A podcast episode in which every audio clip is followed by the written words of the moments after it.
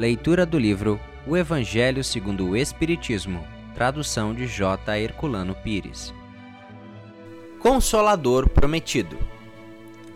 Se me amais, guardai os meus mandamentos, e eu rogarei ao Pai, e ele vos dará outro consolador, para que fique eternamente convosco, o Espírito da Verdade, a quem o mundo não pode receber, porque não o vê nem o conhece.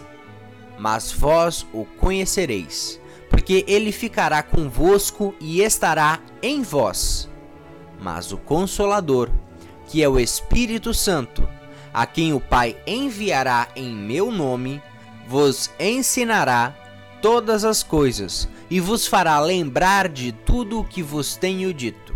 João, capítulo 14, versículos 15 a 17 e 26. Jesus promete outro consolador. É o Espírito da Verdade que o mundo ainda não conhece, pois que não está suficientemente maduro para compreendê-lo, e que o Pai enviará para ensinar todas as coisas e para fazer lembrar o que o Cristo disse.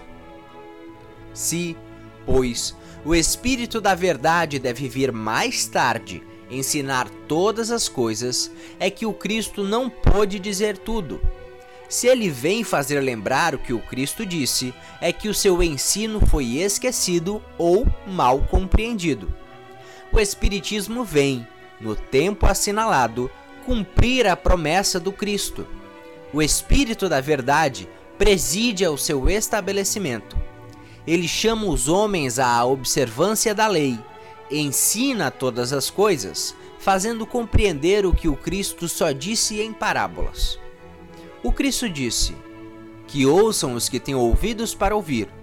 O Espiritismo vem abrir os olhos e os ouvidos, porque ele fala sem figuras e sem alegorias.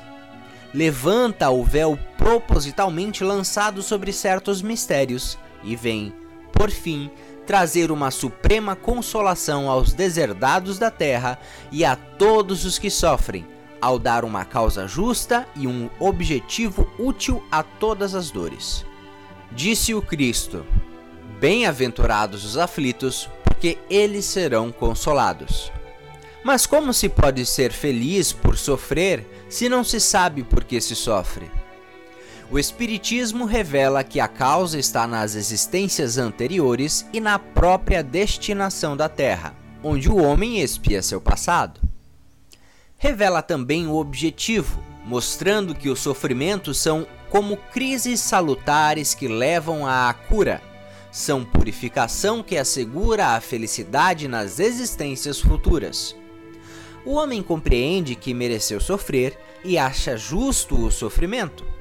Sabe que esse sofrimento auxilia o seu adiantamento e o aceita sem queixas, como o trabalhador aceita o serviço que lhe assegura o salário. O Espiritismo lhe dá uma fé inabalável no futuro, e a dúvida pungente não tem mais lugar na sua alma.